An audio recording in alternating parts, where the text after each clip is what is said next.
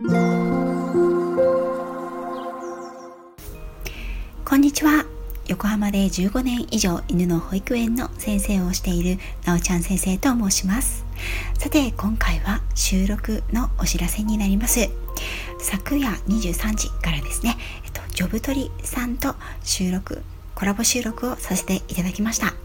ジョブトリさんはね皆さんご存知の方もいらっしゃるかと思うんですけれども主には中高生向け小中高生向けかな？若いこれからね、社会人になる未来を担う子どもたちにですねこんな面白い職業があるよとかこういったお仕事があるよっていうお仕事ごとの紹介をされている番組でいらっしゃいます。ね、あの私はドッグトレーナーそして犬の保育園の先生ということで今回どういうお仕事なのかどういったきっかけでこのお仕事を始めたのかそしてあのお仕事の様子や実際のねお給料のことなどもね赤裸々にお話をさせていただいています。若い方小中高生向けではあるんですけれども大人の私たちが聞いても十分に楽しめる内容で皆さんがねご存知のあの方やあの方も過去ジョブトリさんの収録、ね、コラボ収録の方であのご自身のねお仕事やお仕事に疲れた経緯そしてこれからの目標や夢などについて語られていらっしゃいます。興味のある方は概要欄にリンクを貼らせていただきますのでぜひジョブトリさんの収録の方聞いていただければと思います。ね、世の中にねたくさんいろんな職業がありますので私はね自分の子供にもどんどん視野を広げていろんな職業を見聞きしてその中から自分がいいなやってみたいなと思ったことにチャレンジをしてもらいたいなと思っています。ね、決して私がこうだったからこうしてほしいとかこうしなさいとかねましてやこの風の時代ですからね将来このあの職業に就いたら絶対安泰やからっていうことはねもう言えない時代になっているのかなと思っています。それよりも自分が自信を持って誇りを持ってできるお仕事を一生のお仕事として見つけられるそんな人生があったら素敵じゃないかなと思っております。そして私自身のことに関して言えばですねジョブトリさんとお話をさせていただいている中でなぜ犬の保育園なのかね、トレーナーという職業はドクトレーナーという職業は聞いたことがあるけれどもどうして犬の保育園なのかっていうことに触れられた時にですねあ自分自身もねなぜこれをやってるんだろうね、一度はやめようとも思ったのにどうしてこれまだやってるんだろうってね考えた時にすんなりとその答えがね口を考えるより先に出てきたんですね。それは私はねやっぱりあのねワンちゃんをお迎えする犬というのはですね不思議な生き物で基本的には人と一緒に生きる生き物なんですね。もちろん野生の状態で生きてるワンちゃんや野犬たちもいるんですけれどもそして野生の世界には犬科の動物たくさんねあのいるんですけれども犬というものは2万年近くね人と一緒に暮らしていきました。なので人と犬というのはね基本的にワンセットで生きることがあのもうね染みついて DNA にもねそれが染みついていると言われています。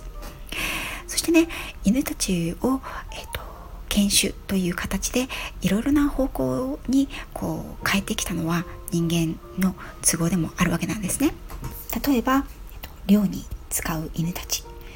例えば重い荷物を運ぶのを手伝う犬たち。例えば警備などを担当する犬たちという形ですね。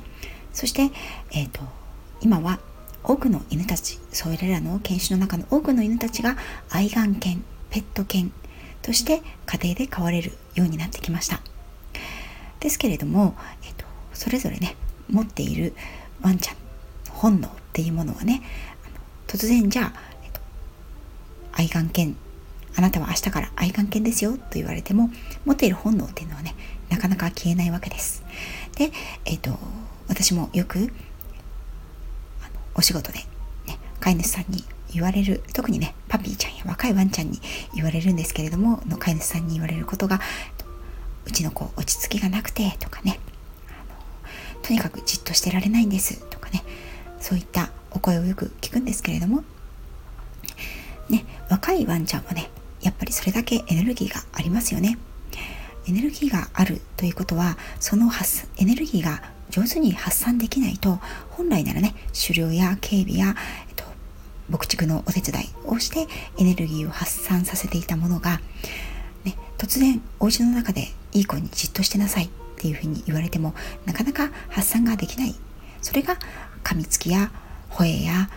過度の興奮人に対しての興奮や犬に対しての飛びつきなどといった一般的に言われる問題行動というものにつながることが多々あるなという現場を私は見てきました。